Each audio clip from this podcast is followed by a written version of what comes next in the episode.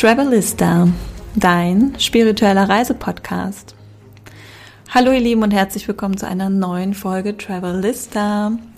In dieser Podcast-Episode habe ich die liebe Lisa zu Gast und wir unterhalten uns ausführlich über das Thema Auswandern, das Thema Leben im Ausland und insbesondere in Spanien.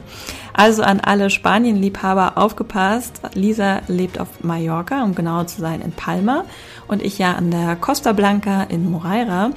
Und wir sprechen über unsere Intention, warum wir hier nach Spanien gekommen sind. Wir sprechen darüber, was es bedarf, um dies möglich zu machen. Ähm, und vor allen Dingen, wie der Winter in Spanien und auf den Balearen tatsächlich ist. Also ein bisschen Real Talk darüber, ähm, wie das Leben hier in Spanien sich gestaltet für uns an einem Ort, wo andere Urlaub machen. Ja, wie das für uns zum Beispiel auch als, ähm, ja, als Menschen, die hier leben und arbeiten ist. Also Lisa und ich haben beide ein Online-Business, arbeiten beide online und remote. Dennoch, ähm, ja, leben wir natürlich an einem Ort, wo ganz viele Touristen kommen, aber auch wo ganz viele Einheimische sind. Und ja, diese Balance und diese Dualität zu haben und was uns eigentlich dazu bewogen hat, an diese Orte zu kommen und wie auch vielleicht du den ersten Schritt machen kannst, wenn du das Bedürfnis hast, mal den Ort zu wechseln, mal ein Leben im Ausland auszuprobieren, dann ist diese Podcast-Folge auf jeden Fall genau das Richtige für dich, weil wir beleuchten auch super viele Glaubenssätze, die mit dem Thema Leben im Ausland zu tun haben. Wir gehen auch auf das Thema Nervensystem ein und noch viel mehr. Ja, ich wünsche euch bei diesem Podcast-Interview ganz viel Spaß und vor allen Dingen ganz viel Inspiration, falls auch du gerade auf dieser, an dieser Schwelle stehst und vielleicht damit liebäugelst, etwas zu verändern in deinem Leben, vielleicht sogar ins Ausland zu gehen, sei es für ein paar Monate, sei es für eine längere Zeit, alles, was außerhalb von Urlaubstagen ist. Und sei dir gewiss, wenn du den Fokus setzt und die Intention, ist alles für dich möglich. Ganz viel Liebe, deine Isabel. Dann sage ich einmal herzlich willkommen, Lisa, und schön, dass du heute in meinem Podcast bist und wir über Spanien sprechen, über Auswandern, über Leben im Spanien, vor allen Dingen im Winter. Und von daher, vielleicht hast du Lust, direkt reinzustarten. Wo bist du denn gerade in Spanien? Vielen Dank, liebe Isabel. Uh, ja, ich melde mich aus Palma, der Hauptstadt von Mallorca und freue mich schon sehr über diesen Austausch, über unsere Erlebnisse. Ja, wir haben jetzt, bei uns beginnt jetzt langsam der Frühling, also eigentlich mittlerweile recht schnell. Es waren schon einige Beach Days möglich. Und ja, jetzt geht es so dahin mit den Temperaturen, die immer weiter nach oben klettern. Sehr schön. Ja, für alle Zuhörer, ich melde mich aus Moreira an der Costa Blanca, ganz in der Nähe von Denia und damit auch nur zweieinhalb Stunden mit der Fähre von Lisa entfernt.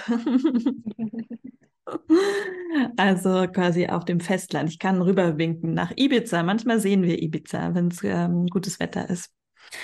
Mm, lass uns mal so ein bisschen von vorne anfangen. Über, du kannst gerne auch noch mal was vielleicht kurz zu dir sagen und vielleicht auch zu diesem Moment, wo du ja gedacht hast, okay, du möchtest eine Veränderung, du möchtest raus aus Österreich, nicht aus mhm. Deutschland, du kommst ja aus Österreich und ähm, ja, wie du vielleicht auch so auf die Findung gegangen bist, okay, welcher Ort könnte es sein? Welche Orte hast du vielleicht schon vorher bereist? Kennst du Mallorca? Also wie kam so vielleicht auch diese Entscheidung, ähm, ich möchte auf Mallorca überwintern?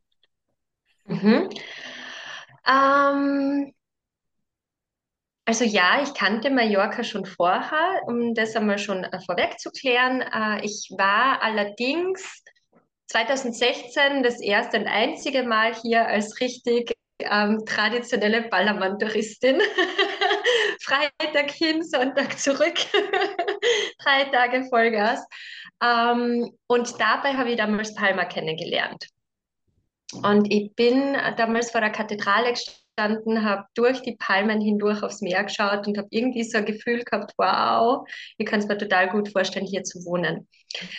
Und dann bin ich wieder zurückgeflogen und dann war dieser Plan wieder irgendwo vergraben, weil 2016 war ich noch angestellt, da war das Leben noch sehr geordnet, strukturiert, äh, sehr in diesen vorgesehenen Bahnen. Und damals hätte ich nie gedacht, dass das möglich sein wird, außerhalb von Österreich zu leben vor meiner Pension. Und dann kam 2020 und auf einmal hat sich alles schlagartig geändert, dass äh, sich einfach die Welt in die Online-Welt verlegt hat und die Möglichkeiten so ähm, gewachsen sind. Und ich habe dann 2021 auch mein Business gegründet. Und kurz nach der Gründung äh, war ich schon mit meinem Freund dann äh, auf Mallorca für eine Zeit. Und das war einfach in Österreich, war das damals schwierig, sagen wir so, weil es da halt natürlich noch Lockdown-Situationen gegeben hat, weil es noch Situationen gegeben hat, wo es unklar war, wer darf jetzt wen wirklich treffen und wie lange und wie oft und ähm, wann sperren Kaffeehäuser wieder auf, wann, wann wird das wieder legal, dass wir uns verbinden und dass wir es aus der Online-Welt wieder in die reale Welt rufen. Und in Spanien war das schon etwas anders. Da haben zumindest die ersten Lokale wieder aufgesperrt, zumindest bis 17 Uhr. Und das Wetter war halt besser. Und jetzt hat man dann halt alle Vorteile quasi gehabt. Und so haben wir uns entschieden, äh, einfach in der Zeit uns das Beste draus zu machen. Und so ist dieser Same quasi noch ein bisschen weiter gewachsen. Der, der Samen, den ich ähm, rund um 2016 schon in mir gesät habe, der ist, da hat da einfach immer mehr Dünger und Wasser bekommen, weil ich halt auch gesehen habe, was möglich ist, wenn man äh, einfach diesen Schritt geht. Wir haben äh, viele Internationals auch kennengelernt und für uns war natürlich das Thema die Sprachbarriere. Und dann haben wir festgestellt, na, also auf Mallorca ist das kein Stress. Und ja, und so hat sich ähm, das dann einfach weiter verfestigt in mir, äh, aus Wien wegzuwollen, weil Wien sich einfach im Laufe der Zeit verändert hat durch diese zwei Jahre, ähm, die die ganze Welt verändert haben. War für mich Wien einfach auch vom Vibe her nicht mehr das, was ich eigentlich gesucht habe. Weil früher war Wien einfach so lustig und lebensfroh und wir haben Konzerte, oh, wie gerne ich auf Konzerten war. Und das war irgendwie so weg. Und damit war ein bisschen von meiner Lebensfreude auch weg. Einfach weil, weil, weil Wien dann noch grauer war irgendwie. Und da ich so ein Sonnenkind bin, war es dann irgendwie einfach zum Ausprobieren, immer wieder weg zu sein. Und da ist halt einfach Mallorca, also mit dem Flieger zweieinhalb Stunden von Wien entfernt.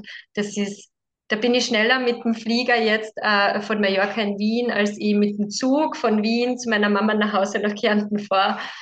Und so war dann irgendwie so, dass das Ausprobieren, einfach einmal einen größeren Koffer mitzunehmen. Und ich habe auch schon einen Winter auf Gran Canaria verbracht, also Spanien und Winter matcht schon. Mallorca ist dafür vielleicht eine Spur zu nördlich fürs Überwintern selbst. Ja, da werden genau, wir so hat sich das dann ergeben. Ja, sehr schön. Da kommen wir auf jeden Fall gleich noch zu, zu dem Thema Überwintern. Ähm, mhm. Was ich besonders schön fand, ist, als du, also ich hatte richtig Gänsehaut, als du diesen Moment beschrieben hast, 2016, wo du da die Kathedrale gesehen hast. Und ich glaube, alle, die schon mal auf Mallorca waren, die kennen das auch. Was für ein, also Palma ist natürlich auch wunderschön und gerade die Kathedrale ist natürlich auch sehr, ja, lässt einen schon sehr ehrfürchtig da reinschauen und dann diese ganzen Palmen und so. Das ist natürlich ein ganz anderer Vibe, definitiv.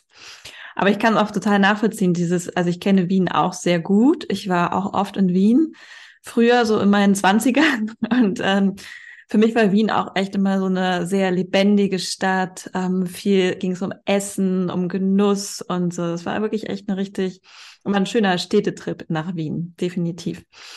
Und deswegen ist es halt so spannend, diesen, ja, wie du selber halt auch als Wienerin äh, diesen Unterschied auch aufgenommen hast, ne, gemerkt hast, okay, das, das tut mir einfach nicht mehr gut, in dieser Umgebung zu sein. Ich brauche einen Tapetenwechsel und zwar nicht nur für den Urlaub, sondern tatsächlich einen längeren Tapetenwechsel. Und das ist, glaube ich, auch ein ganz entscheidender Punkt beim Auswandern oder sei es mal überwintern oder wie auch immer, dass wir einfach auch immer mehr Bewusstsein darüber erlangen, wie wichtig unsere Umwelt ist, wie wichtig die Umgebung ist, in der wir leben was das eigentlich mit uns macht, was das, äh, ja, wie das unsere Lebensfreude, unsere Lebensenergie beeinflusst. Ja, was da für mich so eine ganz ähm, spezielle Situation auch war, ähm, als sie das dann wieder nach Österreich, also nachdem wir eben die erste Zeit 2021 äh, in, in Palma waren, als ich dann zurück nach Österreich gekommen bin, es hat sich in Österreich schon auch wieder das verändert, dass wieder dann mehr Leben auf die Straße gekommen ist, dass dann äh, Covid bald einmal irgendwann vorbei war. Und als Covid jetzt dann quasi so fast final vorbei war, es war wieder so viel mehr Stress in der Stadt. Es ist Wien, und das habe ich früher immer geliebt. Das war für mich eben der Vibe, den ich geliebt habe. Es ist immer was los, es ist immer irgendwie so ein bisschen Aufbruchstimmung, es ist immer so Bewegung. Und jetzt, wenn ich, wenn ich von der Insel nach Wien komme, ist es irgendwie so, wow, it's a lot. Weil Mallorca so extrem erdend ist, so eine entspannende, erdende Energie ausstrahlt. Das ist, ich selten irgendwo erlebt. Also das ist, wenn man sich darauf einlässt. Mhm. Wenn man mhm. dafür offen ist, dann kann Mallorca echt in einer Woche so viel ähm, Erholung bieten, wie das vielleicht andere Urlaube in zwei, drei Wochen nicht schaffen. Und da jetzt dann wieder zurück nach Wien zu kommen, in eine U-Bahn einzusteigen, wo auf einmal so richtig viel los ist, ist das dann wieder ein mega Unterschied.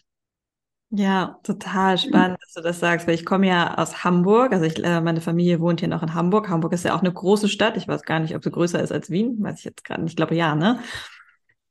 Ich glaube ja. Ich glaube schon, ja. Ja.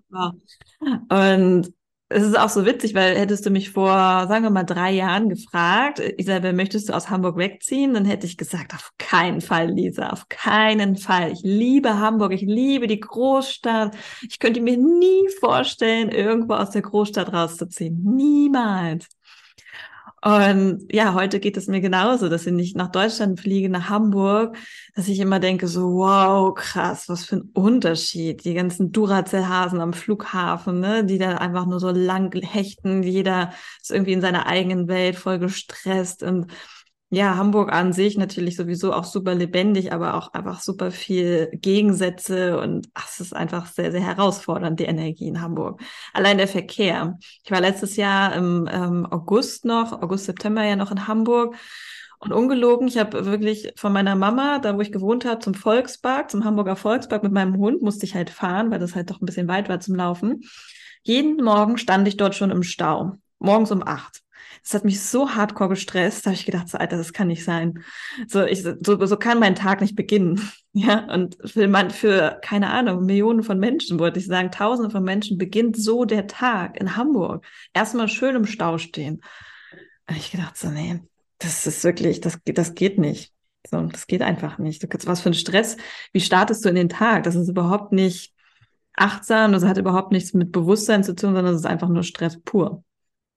Ja, und so startet der Tag. Und der kann ja dann eigentlich gar nicht mehr entspannt werden. Egal, selbst wenn du zum Yoga gehst, wirst du, sobald du die, die, den Fuß wieder vor das Yoga-Studio setzt, in Wien wäre es zum Beispiel so, dann böbelt die vielleicht irgendwer in der Straßenbahn an oder so.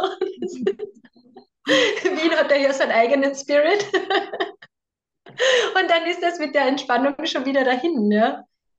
Ja, total spannend, diese, diese Wandlung, die wir gemacht haben, ne? durch Einfach dadurch, dass wir äh, einfach mal rausgekommen sind und was anderes erlebt haben, was anderes gesehen haben. Und für mich ist zum Beispiel Spanien auch schon immer so ein, so ein Herzensland. Ich sage immer eine Seelenheimat, weil sobald ich über spanische Grenze fahre, von Frankreich nach Spanien, ich bin ja viel mit dem Auto immer hier, kommt immer direkt so eine tiefe Entspannung rein. Das ist so, huh, ich bin da. Also der, der, da verändert sich einfach so viel Energie und ich finde Spanien an sich einfach super vielseitig. Also ich finde, man kann hier so viel reisen. Also wenn du mal von der Insel aus Festland möchtest, hier ist super viel verschiedene Kulissen. Und ich denke mir so, natürlich gibt es in Deutschland oder in Österreich auch Abwechslung, aber irgendwie ist es nicht das Gleiche. Es ist einfach nicht das Gleiche. Ja, ja, das, das, ähm, was für uns halt so dieses Fluch und Segen gleichzeitig sein kann, ist dieses, dieses ähm, Urlaubsfeeling, das wir einfach immer haben.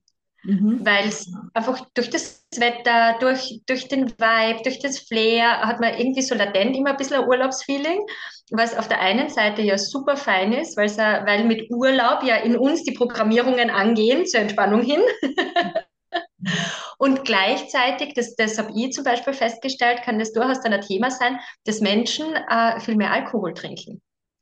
Das habe ich bei den Internationals zum Beispiel ähm, festgestellt hier in Palma, dass das einfach, da ist nichts dabei, wenn man sich zum Mittag ein Kanja bestellt. Und das Kanja, das das kleine Bier oder ähm, ich weiß nicht, ob ihr das in Deutschland habt, ihr da ja unterschiedliche Größen, oder? Ja. Maß, weißt du, in Bayern gibt es nur Maß. das ist zum, zum Mittagessen. Ja, und in Österreich war das auch, also ist, ist das durchaus auch ähm, gang und gäbe, dass einmal hier und dort was bestellt wird. Das wird aber immer weniger.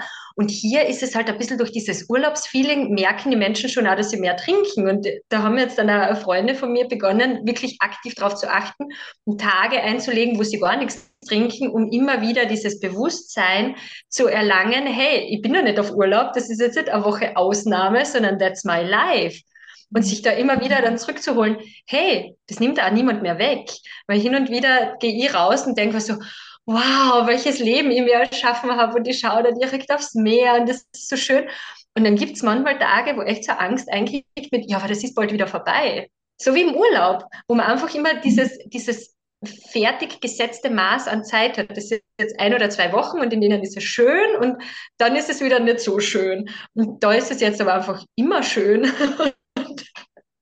Und damit da klarzukommen, das auszuhalten, dass erstens das Wetter sehr oft sehr schön ist und zweitens, dass einem das niemand mehr wegnimmt, dass man nicht wieder in diesen Stressdruck muss, dass man nicht wieder nach zwei Wochen das alte Leben unter Anführungsstrichen hat, diesen normalen Alltag, sondern unser Alltag ist einfach da. Und er darf einfach geil sein. Das stimmt. Aber weißt du, was ich gerade super spannend finde, ist also diese, allein diese Verknüpfung, die dann viele Menschen ja offensichtlich haben zwischen Urlaub und Alkohol. Ne, wenn ich im Urlaub bin, dann darf ich jeden Tag Alkohol trinken, weil das entspannt mich ja nochmal. Ne? Viele benutzen ja Alkohol, mhm. um zu entspannen. Das heißt, im Urlaub kommt dann noch mehr der Doppeleffekt. Und das finde ich auch super spannend, weil ich denke so, was ist das denn für eine merkwürdige Verknüpfung? Nur weil ich im Urlaub bin, darf ich jetzt mehr Alkohol trinken? Darf ich schon mittags anfangen zu saufen? also, was stimmt denn da nicht?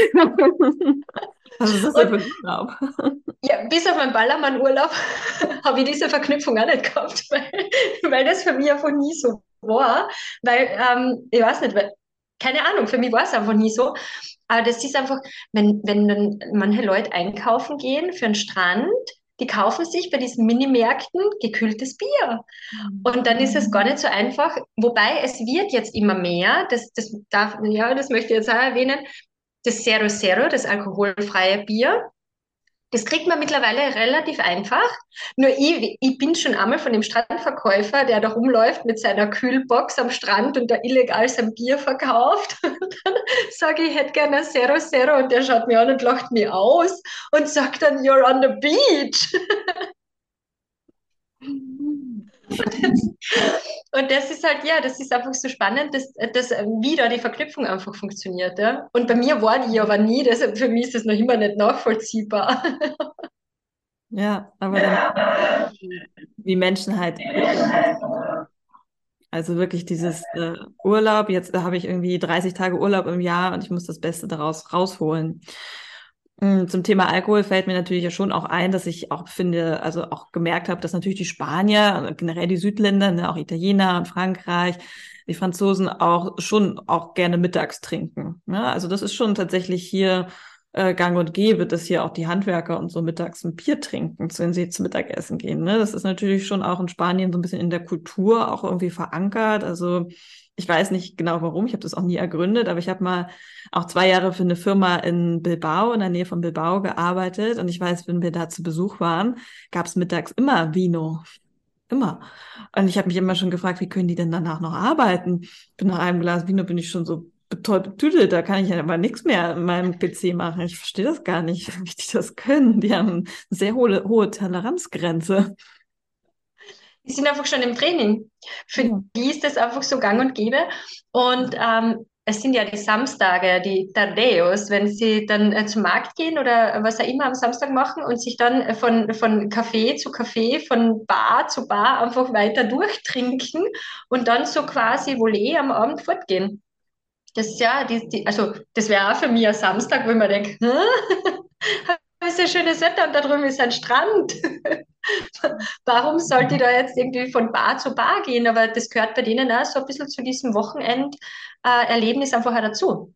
Das stimmt. Also Spanier gehen ja auch super gerne essen und so, ne? Die haben ja auch einfach diese Essenskultur, die wir ja auch gar nicht so kennen. So, wenn meine Mama, als die hier war zum Beispiel, hat mich auch gefragt, was machen denn die Spanier am Sonntag oder am Wochenende? Und ich so, ja, die gehen meistens mit der Familie essen. So, oder gehen irgendwo zum Picknicken. Es gibt ja hier immer auch wunderschöne Picknickplätze.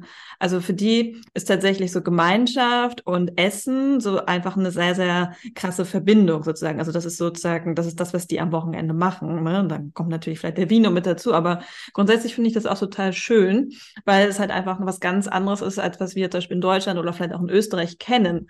Na, also ich wüsste, kann mich nicht daran erinnern, dass wir sonntags mit der Familie zum Essen gegangen sind. Das, das gibt's bei uns halt einfach nicht. So Deutschland ist halt super individuell. Jeder macht so seins, ne? Und die Spanier sind halt schon dort geben uns schon auch mehr Impulse, wie halt auch Gemeinschaft gelebt werden kann. Ne? Auch diese Mehrfamilien, Generationshäuser, wo die Großeltern ganz selbstverständlich bei den Kindern mitwohnen, wenn sie älter sind und so. Das finde ich schon schön. Also das ist schon auch nochmal eine andere Mentalität und eine andere Art von Gemeinschaft hier. Also das hat mich auch immer an Spanien fasziniert. Diese Lebensfreude, die natürlich auch mit dem Wetter einhergeht, aber auch dieses andere, diese andere Art von Gemeinschaft und Familie. Das fand ich auch immer sehr, sehr schön. Mhm. Daran erkennt man die Spanier. Das ist ja, wenn man, wenn man irgendwie zum Strand geht, ähm, mischt sich das ja bei uns da quer durch. Also es gibt schon einheimische Strände und es gibt schon Strände, die eher von Touristen besucht sind. Es gibt halt also den, den Hausstrand da von Palma zum Beispiel oder den, den Playa de Palma oder Cala Mayor. Also jedes. Es gibt so mehrere Strände rund um Palma auch vor allem, wo dann Spanier und Touristen zusammenkommen. Und dann die, die halt in der Gruppe sind, die, die meistens sehr laut sind, die, die, wo wirklich diese Gemeinschaft im Vordergrund steht, das sind die Einheimischen, das sind die Spanier und Spanierinnen. Und die Touristen, die sind meistens eher so, ja, so maximal Vierergruppen, außer beim Ballermann, da wird es wahrscheinlich noch immer anders sein, aber sonst ist es halt eher so, es sind meistens Vierergruppen maximal oder es sind überhaupt nur Pärchen. Und die großen Gruppen, die Familien, wo Kinder dabei sind, wo, so wie du gesagt hast, jede Altersgruppe dabei ist, wo manchmal ein Griller dabei ist, und die sind, wie die ausgestattet sind. Ja. Unfassbar. Dann weiß man, das sind die Einheimischen. Die, die in einer Gruppe, in der Gemeinschaft sind, das sind die Einheimischen. Ja, total schön. Aber ich finde es immer total witzig, ja, wie du schon sagst, die sind am Strand, echt mal mit so richtigen Zelten, ne? so wie wir das kennen aus dem Garten. Und dann stellen die dann ein Zelt auf, jeder bringt was mit, natürlich der Grill wird mitgebracht und so. Und, ähm, ja, finde ich auch immer richtig erfrischend. Denke mir immer so, wie geil ist das denn? Die machen halt einfach mal den ganzen Tag am Strand. Und sie räumen hinterher auf. Ja, das ist mir auch schon aufgefallen. Also ganz ehrlich, ich komme aus Hamburg. Wie es bei uns im Sommer an, am Elbstrand im Stadtpark aussieht, das, das geht auf keine Kuhhaut. Ne? Ich habe mich jedes Mal, jedes Jahr habe ich mich da wieder drüber aufgeregt und habe gedacht, warum können die Menschen ihren Müll nicht mitnehmen? Ich verstehe es nicht. Es geht einfach nicht in meinen Kopf. Und hier in Spanien siehst du nie dreckige Stände. Hier siehst du nie, dass am nach dem Wochenende irgendwie der ganze Strand verdreckt ist und nur Plastik rumliegt. Ich weiß nicht. Außer es waren Touristen da. Ja. Das, ja. Und was, worauf ich mich jetzt auch besonders freue, ist ähm, Ostern dort zu erleben, weil mein erstes Ostern, das ich in Palma erlebt habe, das war eben äh, Covid-Ostern, wo es noch äh, keine Prozessionen gegeben hat, weil das eben alles abgesagt war. Und da kann ich mir vorstellen, dass das jetzt auch wieder sehr schön werden wird, weil generell, ich weiß nicht, wie es bei euch ist, bei uns ist es so, ähm, diese, diese Feiertage. Feiertage werden am Strand verbracht. Mhm. Also da ist dann wirklich jeder am Strand. Es gibt explizite Strandfeiertage, so wie San Juan zum Beispiel, das ist im, im Juni da. Das ist riesig um Palma, weil das vor allem in Palma immer ein großer Feiertag ist. Und da ist wirklich, da ist von bis, von, von 0 bis 120 ist da jede Person irgendwie am Strand und das ist super, super schön. Und da finde ich es auch so schön, wenn, wenn eben die Einheimischen zusammenkommen mit den Internationals, mit, mit denen, die halt vielleicht gerade auf Urlaub sind und die Gelegenheit ergreifen und dabei sein wollen. Und das ist auch ganz was anderes, weil so Feiertage in Österreich, da waren ja irgendwie die, Gehsteige waren hochgeklappt und man hat draußen ist überhaupt nichts passiert. Vielleicht war man noch irgendwie mittags essen und dann war aber Kaffee und Kuchen schon wieder zu Hause. und da ist es einfach dann, das wird riesig und es wird so ein richtiges, wie ein Volksfest quasi. Und ja. da bin ich jetzt einfach sehr gespannt auf Ostern, weil die Ostern vor allem so, so speziell und so sacred ist da in Spanien. Und ja, freue ich ja. mich schon. Okay, ja, ich, weiß noch gar nicht, ob ich mich darauf freue. Ich habe noch gar nichts gehört, was es hier so gibt. Man muss dazu sagen, hier Moreira ist natürlich schon sehr ähm, ja, Ausländer geprägt. Ne? Also hier wohnen eigentlich kaum Einheimische. Deswegen, ich glaube, in Moreira selber passiert irgendwie gar nichts. So, ich sage auch immer, es ist Little England, aber Little Germany, Little England. Und äh, aber ich glaube, in Denia, es waren jetzt hier auch in Valencia, in der Region Valencia, die Fallas. Es ist ja also ein bisschen wie Karneval hat das erinnert. Also ich habe mhm. daran teilgenommen. Ich bin nicht so der, der große Menschenauflauf-Typ, ehrlich gesagt. Ähm, genau, das war so mit Feuerwerk und Skulpturen und es hat so ein bisschen an Karneval erinnert, weil die halt auch so riesige Skulpturen gemacht haben und sind damit auch durch die Straßen gezogen. Also irgendwie, und die nennen das hier die, die Fallas. Und da gibt es dann auch ganz viel Feuerwerk und so. Das waren so zwei Wochen. Das war hier in der Region, also wirklich speziell Provinz Valencia, ne? Also Valencia ganz groß und dann halt auch hier Denia und so. Das gehört ja auch alles zu Valencia. Und ähm, ja, von daher bin ich mal gespannt, was hier Semana Santa passiert. Aber ja, San Juan kenne ich auf jeden Fall auch und da bin ich auch schon sehr gespannt und habe da auf jeden Fall auch Lust, ähm, ja, übers Feuer zu springen. mal gucken, ob das sich ergibt. Ja, bei uns war leider letztes Jahr das Feuer war nicht erlaubt, weil es so starker Wind war. Und äh, Sicherheitsmaßnahmen, aber wir waren zu Mitternacht im Meer. Und das ist durchaus auch spannend, dann ins ganz schwarze Meer rückwärts reinzugehen. und dadurch, dass man aber eh nie allein ist, ist es aber irgendwie gar nicht gruselig. Und das ist, und da wird halt auch wieder bewusst, dieses ähm, in Gemeinschaft zu sein, wie viel sicherer das dann für einen macht. Mhm auf einmal traut man sich ins stockfinstere Meer, das gar nicht so, das, also die Einheimischen, die kennen sich ja eh aus und deshalb kann man sich da dann so ein bisschen anschließen und anhängen und dann macht es das einfach zu einem sicheren Erlebnis. Und ja, auf das freue ich mich heuer auch schon wieder sehr. Ja, spannend. Ich bin mal gespannt, ob ich das hier verbringe oder woanders, wo es ein bisschen noch mehr gefeiert wird. Ich glaube, in Andalusien ist es auch super groß, so Malaga und so die Ecke, die feiern auch sehr viel San Juan. Aber okay, genug zu den Feiertagen hier. Ich wollte noch mal kurz darauf eingehen, auf das Thema, was du angesprochen hast, äh, Urlaub, also dass wir quasi da wohnen, wo andere Urlaub machen, so Fluch und Segen. Und ich finde es total spannend, weil einer meiner, sagen wir mal, Vorsätze oder Sa Sachen, die ich mir so vorgenommen habe für mein Leben, ist es, dass ich ein, mir ein Leben aufbauen möchte, wo ich keinen Urlaub brauche. Ja, wo ich einfach nicht mehr dieses, ich habe 30 Tage Urlaub im Jahr, was mache ich? So auf diesen Stress hatte ich gar keine Lust. Und ich wollte wirklich einfach da leben, wo andere Urlaub machen, wo ich einfach das Gefühl habe, ich brauche keinen Urlaub. Und natürlich hängt das auch mit dem eigenen Business zusammen, dass wir vielleicht das Gefühl haben, wir arbeiten nicht mehr so diesen im Hassel-Hamsterrad-Mode für jemand anderen, sondern es ist unser eigenes Business. Es ist immer was anderes. Aber auch die Umgebung spielt natürlich eine große Rolle, weil ja, klar, wenn ich aus dem Fenster gucke und ich sehe Palmen und ich sehe den blauen Himmel und ich sehe die Sonne und denke mir so, ja, das ist einfach, es ist schön ähm, Lebensenergie, Lebensfreude und ich habe gerade überhaupt kein Bedürfnis, Urlaub zu machen. So die einzige Urlaub, den ich jetzt mache, ist, wenn ich nach Deutschland fliege. Voll andersrum. Alle fragen mich, was machst du denn? Ja, ich mache, äh, ich fliege nach Deutschland. Ah, machst du Urlaub? Und ich so, ja, quasi. Ich mache jetzt Urlaub in Deutschland. Wobei diese Heimaturlaube dann meistens ja auch nicht so erholsam sind, weil es so viele Menschen zu treffen und so viel zu organisieren, erleben und erledigen gibt. Ja, genau. Das war dann wieder die Entspannung, die noch in Spanien braucht. Ja, aber das finde ich halt, also ich finde es total erfrischend eigentlich hier zu leben, weil, also für mich ist es eher Segen, weil ich denke so, ja, es ist einfach, es ist einfach so schön. So wie du schon mhm. sagst, man wacht manchmal morgens auf, ich fahre, wenn ich mit dem Auto manchmal runterfahre, äh, oder sehe ich das Meer und denke mir so, wie schön das hier einfach ist und das ist einfach mein Leben. Ja, das ist kein Urlaub, das ist einfach wirklich mein Leben. Kann mich jemand kneifen? Pinch me. Das war bei mir letztes Jahr so spannend, als ich eben da war und da habe ich noch bei einem Freund am Sofa geschlafen für zwei oder drei Wochen, weil in der Zeit halt mich um eine Wohnung umgeschaut habe. Und da war ich jeden Tag laufen. Und der wohnt ähm, noch zentraler zum Strand hin, als ich jetzt gerade wohne.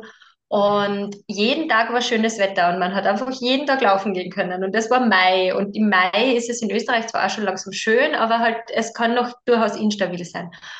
Und ich habe da begonnen mit dem Nervensystem zu arbeiten und habe dann irgendwann einmal festgestellt, wow, meine Kapazität für diese hochfrequenten Gefühle, meine Kapazität für jeden Tag Sonnenschein, die war noch nicht so richtig ausgeprägt. Ich habe wirklich so auf diesen Regen gewartet. Ich habe ab dem fünften Tag habe ich mir schwer getan, die Sonne zu genießen, aber ich gedacht, es kann ja nicht immer so toll sein. Und das ist nämlich das Spannende, was man da in Spanien ganz so nebenbei lernt, die, die Kapazität nämlich auch für das Schöne im Leben zu erweitern. Weil es einfach da ist, weil man nicht drum, ähm, sich darum sorgt, dass es wieder weggeht, weil man einfach, weil die Sonne einfach wirklich jeden Tag hier aufgeht und äh, auch scheint und nicht nur sich über den Wolken irgendwo versteckt oder so. Und ähm, das war es so ein Learning, die jeden Fall aus diesem Leben hier äh, mitnehme, die Kapazität für das schöne Leben. Und ähm, da eben einfach in diesem schönen Urlaubsmodus zu sein, in diesem Jahr, ich brauche eigentlich keinen Urlaub vor allem, und das weiß ja von dir, dass du das genauso machst, ist ja dieses einfach rausfahren und einmal wandern zu gehen. Mhm. Und danach vielleicht ins Meer zu springen, einfach alles haben zu können das ist es auch, das ist für mich vor allem, weil du mit Hamburg hast ja zumindest so ein bisschen noch einen anderen Zugang zum Meer. In Österreich gibt es kein Meer, egal wo man lebt. Das ist ähm, einfach das Schicksal eines Binnenstaates. Deshalb, ich kenne das nicht, irgendwie Meer und Berge kombiniert zu haben. Es gibt Seen, es gibt Berge und trotzdem, das Meer ist einfach speziell und da können wir jetzt einfach alles haben. Ja, total schön. Und ich finde es auch total schön, wie du das auch mit dem, mit den Kapazitäten gesagt hast. Und es ist halt auch so, ne? ich habe mal eine Podcast-Folge tatsächlich gemacht, ja auch in diesem Podcast, ganz am Anfang, Berge oder Meer. Und da habe ich auch mit einer Freundin drüber gesprochen, die auch in Österreich in Feldkirchen gewohnt hat zu dem Zeitpunkt. Und da haben wir auch drüber gesprochen, Berge oder Meer. Was, äh, was möchten wir mehr? Und ähm, ja, und, und letztens habe ich auch wieder gedacht, da habe ich so auf unseren Hausberg hier geschaut und habe gedacht so, ich habe beides ich lebe an einem Ort, wo ich beides habe, weil das Hinterland hier ist super bergig, da kann ich wandern ohne Ende. Und wie du schon sagst, ich kann auch danach einfach zum Meer fahren und ins Meer springen. Viele Leute denken ja immer, es gibt, sie müssen sich entscheiden oder es gibt nur das eine oder das andere. Und ich denke mir so, genau, und das ist der Punkt. Du kannst alles haben. Du kannst einfach alles haben, wenn wir unsere Kapazitäten dafür erweitern, so wie du so schön gesagt hast, dass alles für uns möglich ist. Ja, viele Menschen, und ich glaube, da kommen wir vielleicht auch zum anderen Thema, was wir ja auch schon mal angesprochen haben, ähm, dieses, du bist so mutig, dass du ausgewandert bist, du bist so mutig, dass du jetzt in Spanien lebst, du bist so mutig, dass du an so einem schönen Ort lebst. Du hast es gut, du hast Glück gehabt, ne? was ich da alles schon wunderschöne ähm, Glaubenssätze durchkam und dann denk, und das ist genau dieses Thema. Wir haben uns bewusst dafür entschieden, dass wir alles haben können. Mhm. Und es war jetzt in der Umsetzung aber weitem nicht so kompliziert, schwierig, anstrengend, wie, wie man sich das machen könnte, wenn man genau diese Glaubenssätze hat. Weil in Wahrheit ist es heutzutage, setzt man sich einfach in Flieger. Wir sind in der EU, da sind einfach so viele Dinge so viel einfacher und wo man einfach einmal für eine Zeit lang nicht in Österreich sein muss und man sich das irgendwie so managen kann, vielleicht mit dem Job, mit ja, wir beide haben tatsächlich unter Anführungsstrichen den Luxus, dass wir keine Kinder haben, wo wir uns um Kinderbetreuungsplätze umschauen. Deshalb sind wir natürlich, was das angeht, flexibler. Und gleichzeitig hast du mit deinen Hunden ja trotzdem genauso Verantwortung. Und kannst jetzt auch nicht einfach heute der Tür absperren und die in den Flieger setzen und wieder ans andere Welt, äh, Ende der Welt fliegen. Und gleichzeitig würdest du es aber wahrscheinlich trotzdem machen mit einfach der richtigen Vorbereitung. Und genau das ist es. Es ist, es muss nicht kompliziert sein, es muss nicht schwierig sein, es muss nicht auf die Pension verschoben werden. Man kann es jetzt einfach mal ausprobieren. Und wenn es das dann nicht ist, dann war es das halt nicht. Dann ist es vielleicht ein anderes Land, dann ist es vielleicht Österreich. Und das war tatsächlich etwas, das ähm, mich schon seit meinem Auslandssemester, na, ich sage jetzt einfach nicht dazu, wann das war, aber Anfang 20 und das waren schon die 2000er Jahre. ähm, aber nach meinem Auslandssemester, das war für mich auch nach der Uni, wollte ich unbedingt wieder ins Ausland, weil ich gesagt habe, ich möchte nicht in Österreich leben, nur weil ich da geboren bin, sondern ich möchte dort leben, wo ich mich entscheide, dort zu leben. Und deshalb wollte ich damals halt einfach einiges ausprobieren. Das hat sich dann aufgrund von äh, diversen Situationen nicht ergeben. Und gleichzeitig war es jetzt wieder das Gleiche. Das, ich habe einfach keine Angst vor dem Scheitern gehabt, sondern gesagt, I try. Und solange es für mich passt, ist es gut. Und ja, natürlich kann man das Leben nicht eins zu eins so gleich wie ein Abziehbild in ein anderes Land setzen, sondern es wird sich ganz, ganz vieles verändern und vielleicht auch die Wohnsituation oder auch die Qualität der Wohnungen. Und ja, da gibt's dann halt vielleicht den einen oder anderen Abstrich und dort kann man auch immer wieder diese Kosten-Nutzen-Rechnung aufstellen, so, okay, was ist mir jetzt der Mehrblick wert im Gegensatz zu isolierten Fenstern oder wie immer. Und es geht. Es geht einfach darum, dass man den ersten Schritt macht und das ausprobiert und sich darauf einlässt und offen für die Erfahrung ist. Weil dann wird alles möglich. Aber wenn man es zuerst so gar nicht so für sich ähm, für möglich hält, dann, dann sieht man, was eigentlich erst möglich ist. Ja, absolut. Ja. Auch, was du gesagt hast, fand ich auch, das fühle ich auch so sehr. Dieses, nur weil ich aus Deutschland komme oder in Deutschland geboren bin, heißt das nicht, dass ich in Deutschland leben muss. So, ne, das ist immer so, die Leute denken, sagen immer, ja, aber du bist doch deutsch. Ich so, ja, und? So, das ist doch ähm, meine, ich bin auch sehr froh darüber, als deutsch zu sein, in Anführungsstrichen, ne? einen deutschen Passport zu haben, das ist sehr privilegiert. Aber deswegen bedeutet das für mich nicht, dass ich jetzt immer in Deutschland wohnen muss und ähm, dort arbeiten muss oder so, sondern genau das bedeutet es eigentlich, dieses wirklich den Ort zu finden, wo man sich wohlfühlt, wo man wirklich einfach so ankommen kann. Und der kann auch außerhalb von Deutschland und Österreich sein. Aber wenn wir nicht ausprobieren und mal ein bisschen rumreisen, ähm, dann werden wir uns vor allen Dingen auch dafür öffnen, dass es vielleicht ein anderen Ort sein kann, außer unser Heimatland. Ähm, dann wird es auch nichts. Und ich finde es so spannend, weil ich glaube, viele Leute spüren diesen, diesen Ruf, einfach auch mal für längere Zeit irgendwo anders hinzugehen. Jetzt nicht nur im Urlaub zu sein, sondern wirklich einfach mal Dinge auszuprobieren und sind halt einfach so von Verpflichtungen, Verbindlichkeiten wie Kinder oder was auch immer, Eltern, Pflegen, ähm, einfach gehemmt und verschieben das und machen es halt einfach nicht. Und ich glaube, wie du schon sagst, es gibt für alles eine Lösung. Selbst wenn man Kinder hätte, gibt es bestimmt genug Möglichkeiten, seine Kinder auch auf Mallorca vielleicht sogar noch viel schöner unterzubringen als äh, im deutschen Schulsystem. Ja. Gerade da gibt es auf Mallorca derzeit scheinbar ganz, ganz viele Projekte, egal ob es die Kindergärten oder die Schulen sind, ähm, die zum Teil halt auch private Schulen sind, die aber ganz, ganz fortschrittlich sind, teilweise sehr, sehr naturverbunden. Also da war sie auf Mallorca, dürfte es wirklich so ein, ein Mecker sein, genau. was ich so aus, aus Bekannten- und Freundeskreis mitbekommen habe. Ja. Also an alle Zuhörer, die darüber nachdenken, auch mal was Neues auszuprobieren. Mallorca is the place to be. Und ähm, ich glaube auch, also ich höre auch ganz oft, Portugal ist ja auch ein sehr großes mhm. ähm, ja, Community-Land geworden, also wo es auch super viele Communities gibt, die auch gerade mit Kindern sehr äh, willkommen, wo es auch gerade mit Kindern sehr willkommen ist und Spanien auch. Ne? Also gerade im Hinterland ist dann jetzt vielleicht nicht Küste, aber im Hinterland gibt es auch super viele Communities, die auch so ein bisschen in die Richtung spirituell gehen, äh, auch Selbstversorgung, ähm, Agri Agriculture wollte ich sagen, nee, eigentlich das wollte ich nicht sagen, das andere, äh, Permakultur, das ist das Wort, Permakultur und so weiter und so fort. Also auch wieder mehr ähm, zurück zu diesem ursprünglichen Gehen, aber jetzt nicht, dass man deswegen aufs Plumpsklo geht, sondern einfach wieder mehr lernen, wie man wirklich ähm, sich auch vielleicht selbst versorgt, unabhängig von ganz vielen äußeren Einflüssen, weil ich meine, das ist halt auch das Laster unserer Zeit, der Digitalisierung, dass wir natürlich auch extrem abhängig geworden sind von Energie, von Wasser, von Internet. Ja, ich hatte letztens auch mal wieder so einen Moment, wo ich gedacht habe, so ist es einfach so krass. Mit einem Klick kann einfach alles weg sein, was du bereits aufgebaut hast. Und ja, da einfach wieder auch ein bisschen mehr die Balance zu finden zwischen Abhängigkeit und Selbstversorgung und einfach mal zu schauen, hey, was kann ich tun, um vielleicht nicht, ähm, wenn hier bei mir der Strom ausfällt, was in Spanien durchaus mal vorkommen kann, ähm, ja, direkt alle Kerzen erstmal anzünden zu müssen. Was kann ich tun?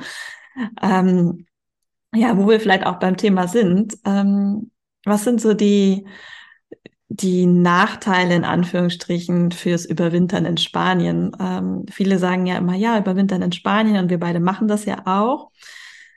Aber klar, wie du am Anfang gesagt hast, Gran Canaria und Mallorca sind zwei verschiedene Paar Schuhe. Also das sollte man nicht verwechseln. Ne? Gran Canaria, das sind die Kanaren, die liegen hinter, also bei Afrika, eine ganz andere Klimazone. Und hier bewegen wir uns auf einer mediterranen Klimazone, würde ich es mal nennen. Und das bedeutet aber auch, dass die Winter zwar kurz sind, aber kalt verhältnismäßig, vor allen Dingen für die Bauweise. Also das ist jetzt mein zweiter Winter hier auf dem Festland und ja, ich friere, ich habe mir den Arsch abgefroren.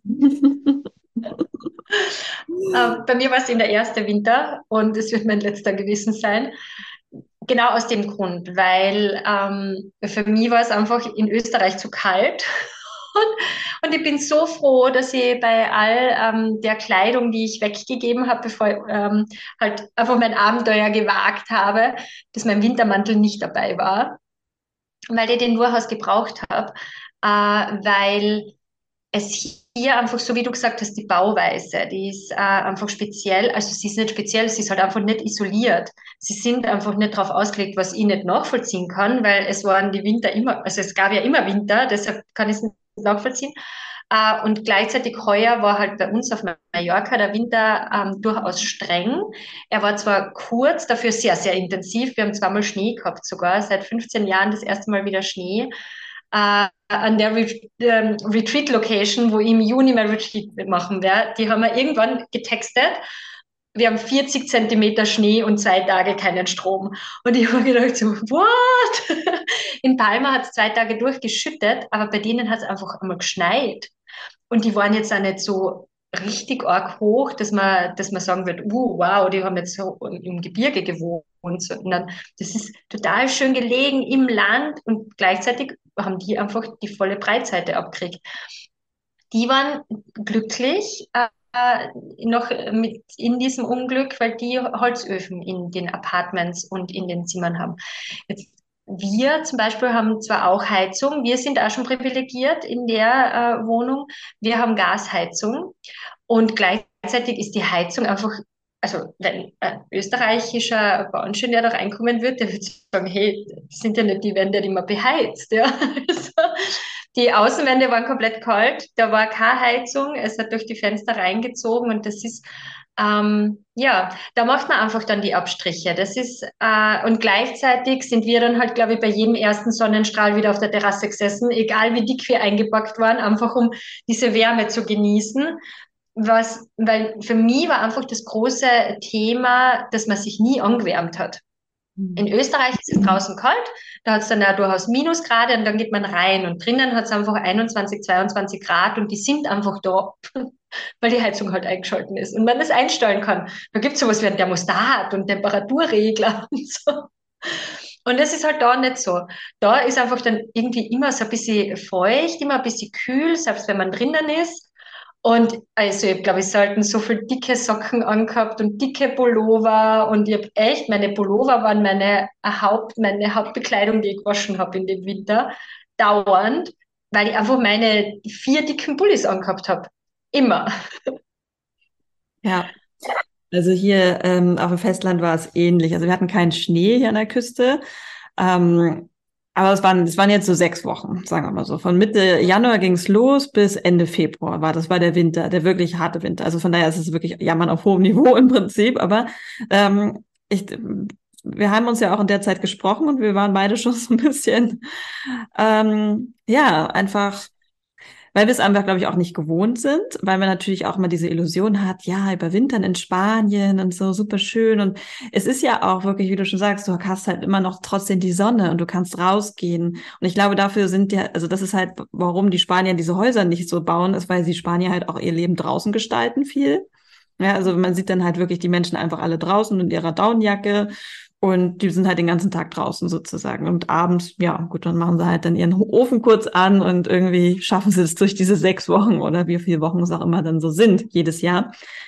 Ähm, ich glaube, die sind das einfach gewohnt, weil die Zeit, wo es einfach warm ist, ist halt einfach viel länger. Und deswegen sind die Häuser halt einfach dafür nicht ausgerichtet. Für diese doch ähm, im Großen und Ganzen aufs ganze Jahr gesehen, sechs Wochen im Jahr ist halt doch nicht viel. Aber klar, wenn man die sechs Wochen hier ist, ähm, ist es schon, zerrt es halt einfach so an den, an den Nerven, weil es halt einfach, wie du schon sagst, man wird halt nicht warm und du bist halt sechs Wochen immer nur im Zwiebellook, immer nur beschäftigt mit Heizen, was halt auch mit Gas relativ teuer ist, so auf Dauer.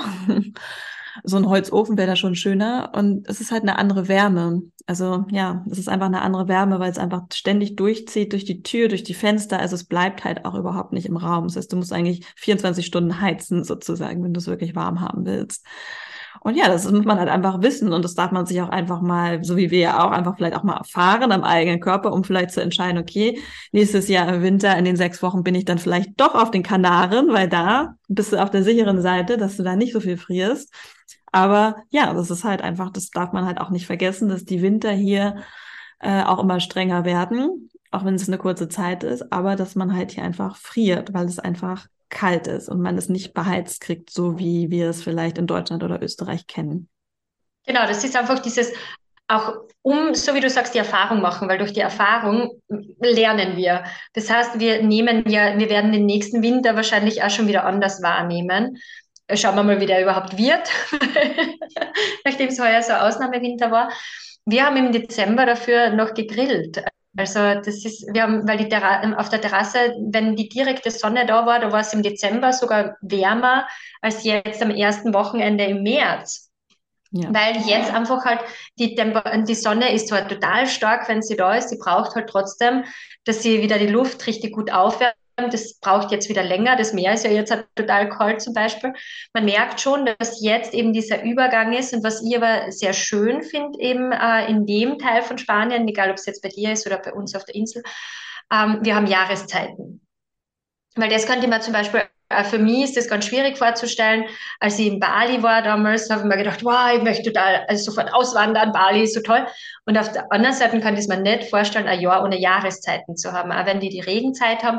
Aber es ist einfach die Mandelblüte. Und wenn halt jetzt, wenn man sieht, dass die Tage wieder länger werden, und wie die Sonne von Tag zu Tag wärmer wird und dann auf einmal geht man, ähm, macht man eine längere Mittagspause und geht Eis essen und das macht schon auch, weil, weil das halt einfach, weil wir ja so zyklisch sind und mit der Natur ja leben können und das macht es dann schon auch aus, wenn wir auch wieder mehr rausgehen, was das auch mit uns macht, zu sehen, aha, den Winter brauchen wir ja eigentlich als Rückzug. Im Winter sollen wir ja eigentlich bei uns sein. Und dann ist es schon okay, dass es einen Winter gibt. Weil sonst hätten wir ja wieder in dem ganzen Jahr keine Erholungsphase. Ja, das ja. stimmt. Auch wenn das natürlich für uns ein kurzer Winter ist, dennoch merken wir ihn ja, ne? Aber äh, ich gebe dir da recht. Also ich könnte auch überhaupt nicht im tropischen Klima leben das ganze Jahr. Also ich finde, hier, das ist schon, ähm, es ist schon einfach Lichtjahre besser als in Deutschland, wo wir, also meine Oma hat wirklich, also O-Ton, äh, sage sowas sage ich nicht, meine Oma hat gesagt, ja, also in Deutschland, da haben wir auch sieben Monate Winter. Danke, Oma, wenn es mal jemand anders sagt. Bei mir heißt es immer so, ja, du wieder mit, mit deinem Spanien und so. so nein, meine Oma hat es ausgesprochen. Sieben Monate Winter und das, das, ist, das ist keine Lüge, wenn wir alle mal ehrlich sind. Das geht schon im November los. November, Dezember, Januar, Februar, März. Jetzt ist es auch noch in Hamburg aktuell fünf Grad und Schneeregen, ja, weit entfernt von Frühling. Dann hast du den April, wo es vielleicht besser wird, aber letztes Jahr hat es in Hamburg auch nur geregnet im April. Und dann haben wir den Mai, da geht es dann bergauf. Ja, das sind sieben Monate, Freunde der Sonne.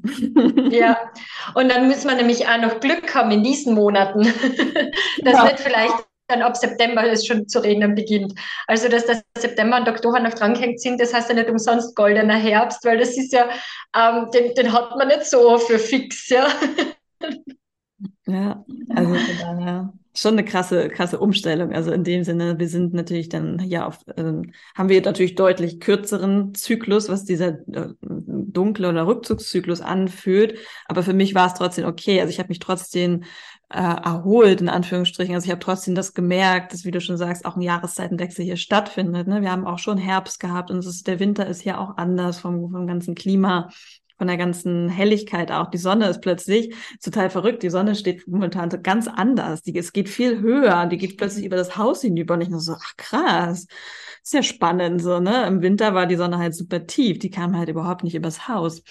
Und so, also man merkt schon durch die Sonne und so sowieso, dass sich hier auch was verändert. Also von daher, ähm, man kriegt hier auf jeden Fall Jahreszeiten mit, aber einfach anders und die hellere Jahreszeit überwiegt. Und das war für mich auch einer der Hauptgründe, nach Spanien zu gehen, weil für mich Sonne und Licht einfach Lebensenergie bedeutet.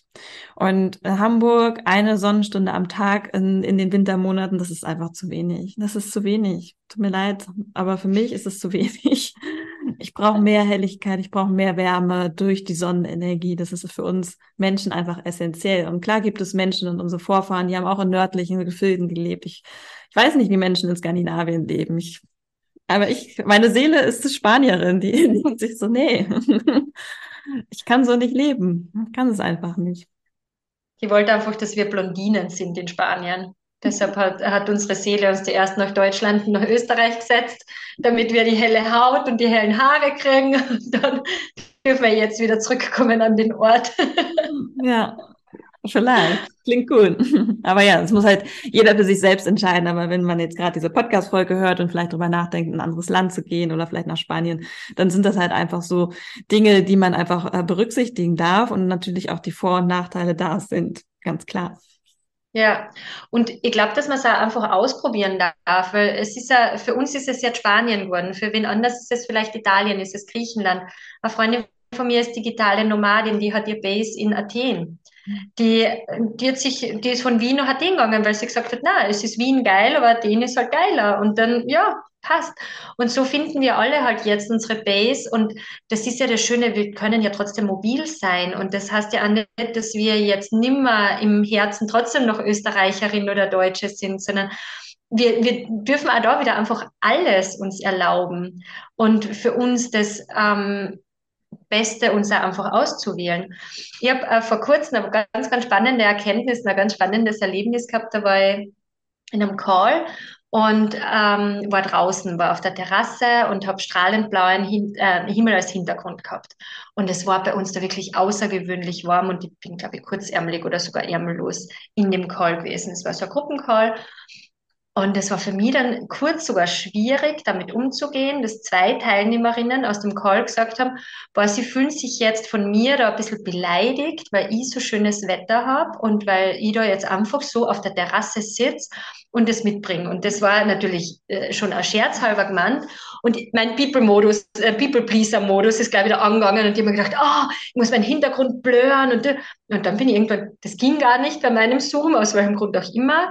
Aber das hat mir dann auch wieder so diesen Hinweis gegeben, ja, ich habe den blauen Himmel, weil ich das entschieden habe, weil ich mich in den Flieger gesetzt habe. Und wenn ihr beschließt und es eure Entscheidung ist, dass euer Leben in Hamburg ist, dann machst doch nicht denen mies, die es sich anders entschieden haben. Das war irgendwie so dieses, hey, what the fuck, ja, nur weil es bei euch jetzt gerade anders ist, ich habe euren Schneeregen auch nicht gemacht. Aber weil ich keinen Schneeregen will, lebe ich in Spanien. Ja, das ist ein super guter Punkt. Und das ist halt auch, da dürfen wir uns halt auch wieder von allen Seiten, ne, auch an die eigene Nase fassen, sozusagen. Also ich verstehe, ich verstehe das, dass Menschen da vielleicht von getriggert sind. Aber, und das geht auch an alle hier, die die Podcast-Episode sowieso hören, egal, auch wenn du gerade angestellt bist, es gibt immer Mittel und Wege, mal für eine längere Zeit rauszukommen. Ja, ich verstehe, es gibt Jobs, wie zum Beispiel Lehrer oder Ärzte oder was auch immer, die lassen sich nicht so gut remote ausführen. Aber man kann auch in Spanien als Lehrer arbeiten. Hm, man muss nur gewillt sein, vielleicht seine Verbeamtung aufzugeben. Seine äh, Illusion der Sicherheit. Aber im Prinzip ist es für jeden möglich. Ja, die gleichen Berufe wie in Deutschland gibt es auch in Spanien und generell, wenn du angestellt in Deutschland bist, kannst du mit deinem Arbeitgeber auch sprechen, ob du ein Sabbatical machst oder ob du mal einen Monat remote arbeitest und so weiter und so fort. Es ist immer das, was du möchtest, was du wirklich, wirklich willst im Leben. Und deswegen ist es halt, finde ich, so ein spannendes Beispiel, dieses andere Leute dafür zu blamen, in Anführungsstrichen, dass sie halt sich ein anderes Leben ermöglichen, ist halt kein Privileg es ist natürlich, irgendwo sind wir privilegiert, aber irgendwo auch nicht. Also ich sehe es jetzt nicht so als super Privileg, in Spanien zu leben. Ich denke mir so, dafür sind wir ja auch durch viel gegangen. Also wir haben auch einfach viel daran gearbeitet und uns wirklich das dann auch einfach das möglich gemacht. Ja, es ist ja nicht so, dass jemand angerufen hat und gesagt hat, Lisa, ich habe eine Villa auf Mallorca, möchtest du hier leben? das ist jetzt nicht passiert.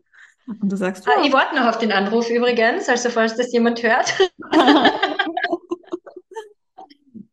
Ja, das kann möglich sein. Klar, es kann auch jemand dich anrufen und sagen, möchtest du House-Sitting machen für ein Jahr? Und du sagst, ja, gerne. Und dann ist es trotzdem ein Geschenk des Universums, weil du dich dahin angehend ausgerichtet hast, weil dein Mindset sich dafür öffnet, dass dieses alles möglich ist.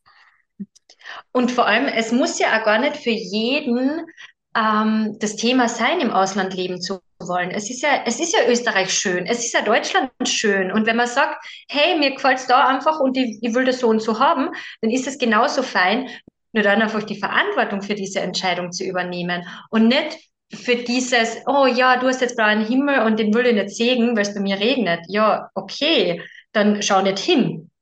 Aber für mich ist der Himmel deshalb nicht weniger blau und du brauchst ihn mir jetzt auch nicht grauer machen, weil einfach da, so wie du sagst, ich habe halt einfach andere Entscheidungen getroffen, habe andere Prioritäten gesetzt, habe vielleicht ähm, ein anderes Desire in mir und, und dann geht es nicht um so Kleinigkeiten wie jetzt ein Nachmittag oder was auch immer, sondern das ist ja das ganze Paket des Lebens. Und da einfach, wenn jemand Entscheidung trifft, dann ist das halt meine Entscheidung mit der Konsequenz und der Verantwortung, die dann lebe. Genauso wie jeder andere. Und das ist es nämlich genauso. Dieses, okay, ja, ich will ja in Österreich leben, dann übernehme ich Verantwortung dafür, dass halt vielleicht, so wie in Deutschland, auch sieben Monate Winter ist. Okay, vielleicht lieben Menschen ihre Daunenjacken so sehr, ich weiß es nicht.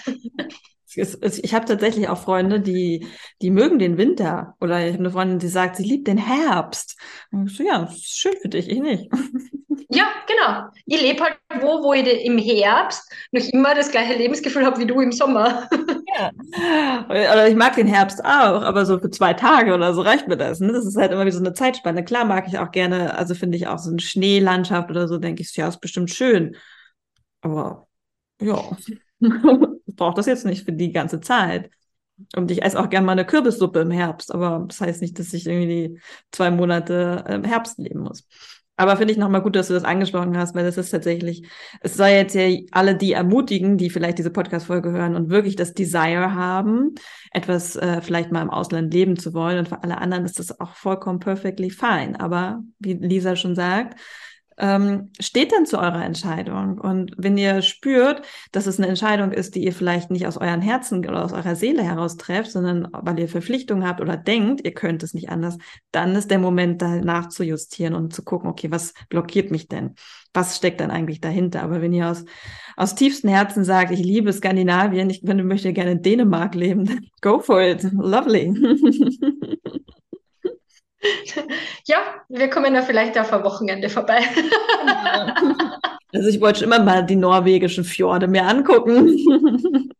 also definitiv, landschaftlich bestimmt schön. Dort zu leben, nehmen wir meine Leiche. ah, sehr schön. Ich glaube, Lisa, wir haben ein gutes, äh, einen guten Roundup gemacht über unser Leben hier in Spanien, über unsere Intentionen, über all das, was uns dazu bewogen hat, wie wir das vielleicht auch umgesetzt haben. Und ja, möchtest du noch etwas, möchte noch etwas durch dich hindurch fließen?